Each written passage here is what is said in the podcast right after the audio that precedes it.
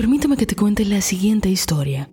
Un científico muy escéptico y que estudiaba a personas que podían ver el aura de la gente, se reunió con un grupo de ellos en una habitación.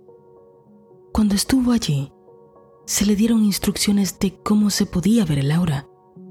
Y al poco tiempo de intentarlo una y otra vez, este lo consiguió.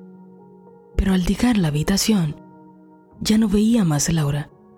Tuvo que esperar un tiempo más hasta volver a reunirse con las mismas personas que tenían esas habilidades para entonces volver a conseguirlo.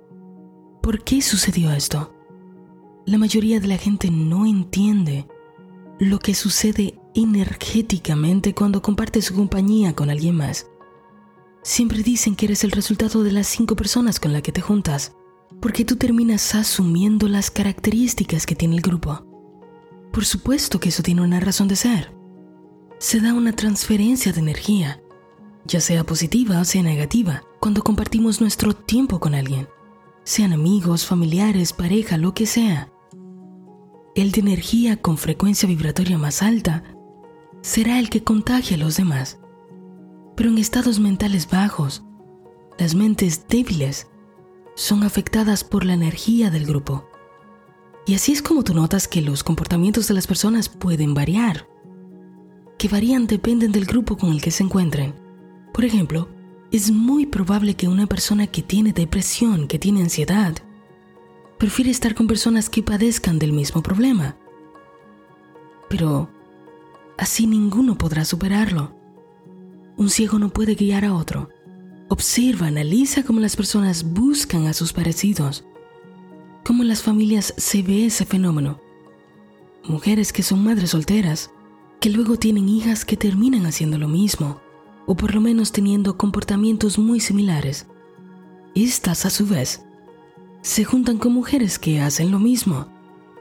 Si por ejemplo eres una mujer que tiene un grupo de amigas y les encanta juntarse para hablar mal de los maridos, tranquila, que te aseguro que la vida, que te aseguro que la vida va a seguir dándote cosas de las cuales quejarte de tu marido con tus amigas, porque la amargura atrae la amargura el hombre que le encanta juntarse con sus amigos, a tomar y hablar de mujeres, terminará experimentando todas las situaciones horribles que eso atrae.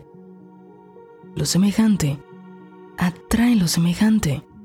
Si tú estás decidiendo hacer un cambio, un cambio consciente en tu vida, quizás sea conveniente para ti alejarte un tiempo, suspender aquellas compañías que con simplemente tu ver sus frutos puedes conocerlas. No estamos hablando de que ahora comiences a sentirte superior a la gente, porque bueno, no. Todos estamos viviendo nuestros propios caminos.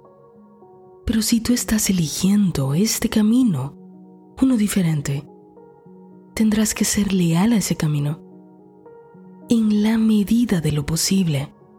Restríngete de lugares, personas que sabes que consumen tu energía, que quizás todavía al no tener tú una mente tan fuerte, te influencian a hacer, sentir, pensar lo que no quieres. Pero si sabes que en este momento de tu vida existen personas de las que no te puedes alejar así de un día para otro, ya me alejé. Simplemente no le des energía a las conversaciones no participes de lo mismo que hacen. Si aquel critica, no critiques tú. Si aquel juzga, no juzgues tú. Si aquel maldice, tiene ira, no lo hagas tú. Mantente fuerte y hazte un favor. Hazte un favor por este momento. Ahórrate el intentar convencerles de lo contrario. Simplemente no participes de lo que hagan. Y ahora no vayas a criticar al que critica no se juzga a la persona, se analiza su estado mental, se aborrece el pecado, pero se ama al pecador.